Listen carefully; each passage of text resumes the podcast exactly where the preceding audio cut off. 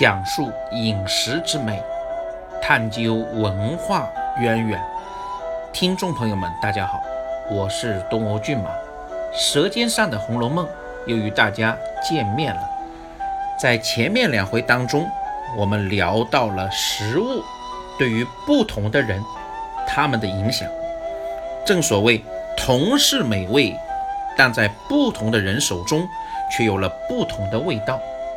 那么今天我们还是接着这个话题往下聊一下，看看《红楼梦》里还有什么描述，我们又该如何来看待？那么今天呢，咱们就来聊一聊这个话题。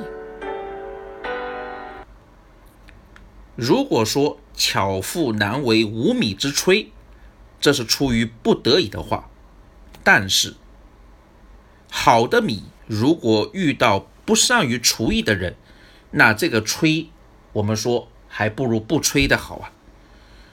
讲到这里，听众朋友们都知道，《红楼梦》前八十回是曹雪芹所作，后四十回呢，本来认为是高鹗所作。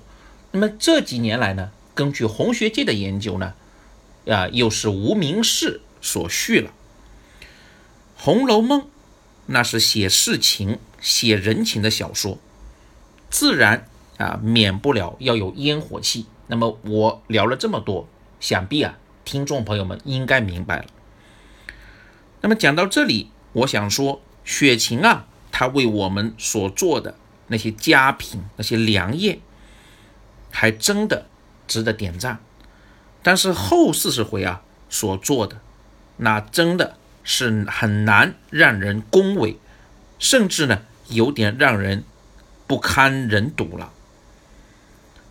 那我们来看看前八十回的一个情况，在阅读前八十回的过程当中啊，听众朋友们呢应该明显可以感受得到，曹雪芹啊。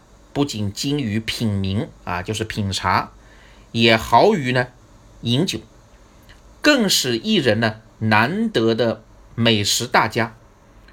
是曹雪芹让我们更深的了解了中国的饮食文化。前面我们所聊到的茶呀、酒呀以及其他美食啊，在雪芹先生的笔下，处处呢都有着深深的文化底蕴。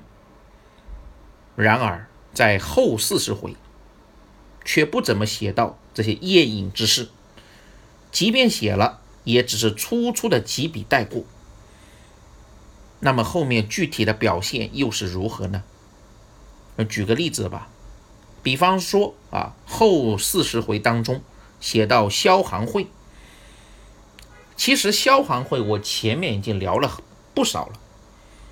应该给听众朋友们会有个印象，就是这是贵族之家在冬季时候的一大盛事。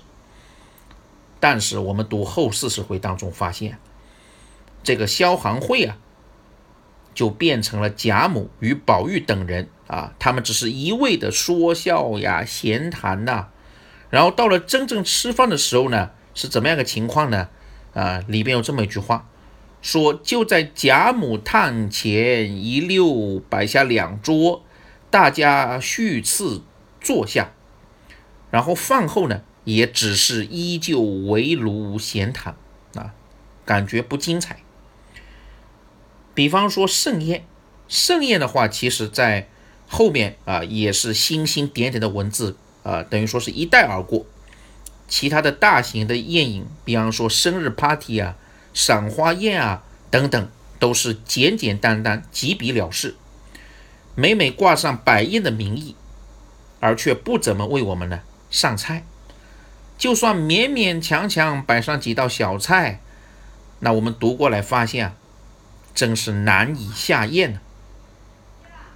由此，这些玉立精纯也好，也变得是黯然无光啊。再一个，那。比方说写到林黛玉吃饭，那那写的更是啊，让大家觉得有点遗憾了。怎么说呢？啊，就开列出这些的食品啊，听众朋友们可以去看看，都是什么东东啊？我给大家报上几个来。比方说有火肉白菜汤、虾米、青笋、紫菜、江米粥、五香大头菜，哎呦，这些东西，菜也好，放粥也好，你说加上这些，我们只有发现，只有江米粥，它的原料在当时啊，算得上是有点难得的意思，而火肉白菜汤，那根本不是难得之物嘛，但是也算得上是美味之品。怎么见得呢？据清朝袁枚的《随园食单》里边讲到，说白菜炒食或笋味亦可，火腿片味鸡汤俱可。看来啊，这道汤那肯定是色香味俱佳呀。但是用上江米粥配上这个火肉白菜汤啊，这样的搭配，我觉得。那叫不伦不类啊，连一些饮食常识都没了啊，就连所用的菜啊，也都是平民百姓啊他们所常见的一些家常小菜。那么读到这里，听众朋友们就会有个感觉啊，什么感觉呢？这贾府啊，虽然日渐成为一个奄奄一息的百足之虫，但是架子啊还是得有的。就算难以摆出极其豪奢的这么一个架子来，那也不至于用这些甚至府里这些佣人都不愿下筷子的菜来作为黛玉的主菜吧？可见叙书的人呐，他根本不懂得当年贵族之家在吃这一上面的讲究。那么后面的叙述就没有优点了吗？那还是有的啊，这个我们得辩证来看啊。在叙述当中，它的闪光之处，比方说听众朋友们所熟知的啊，黛玉焚诗啊，魂归离恨天啊，这两处啊，算得上是难得的美文了。当然，在叙述当中啊，它的创作主题啊，也基本上是按照雪晴的意思呢来进行的。啊，我们可以读一下，看一下他的那个行文时候的那些笔锋啊、气势啊，还有呢所创造的环境氛围等等，也大多呢与雪晴先生的呢是相近相似的。因此上，我们可以说，作为一个续作者，能够写到这种地步，那应该可以算作是文学创作上的一个奇迹了。不过话又说回来。他写饮食的时候，这个文笔他确实是太粗略了。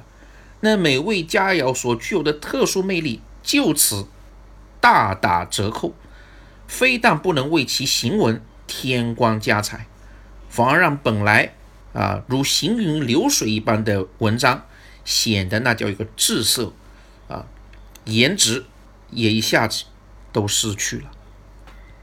那么讲到这里。我们应该如何看待叙书这个现象呢？我们说啊，第一个原因就是与叙书这个人的他那个生活经历啊有关。那我们可以对照一下雪晴，雪晴先生他一般生活在啊那样一个特殊的一个贵族之家，而且呢又深深了解中华悠久而蕴藉的饮食文化的人呢。毕竟是少数的，那这是第一。不过话又说回来啊，更主要的还是这个叙书的人啊，他对饮食所持的这个态度啊，那就让他做不出像雪晴那样啊所制的那一般啊美味来了。如果我们可以做个假设，这位叙书的人能够像雪晴一样去重视、去欣赏，甚至潜心研究过。中华特有的饮食文化，那么他笔下的美味，应该不会输于雪晴多少了。那么讲了这么多，啊，听众朋友们就已经发现，《红楼梦》里的美食不仅存在于杯盘之中，它们呢还存在于我们的语言之中。那么关于这个方面，《红楼梦》又是如何来描写的呢？我们又该如何来看待这个现象呢？请听下集，谢谢大家。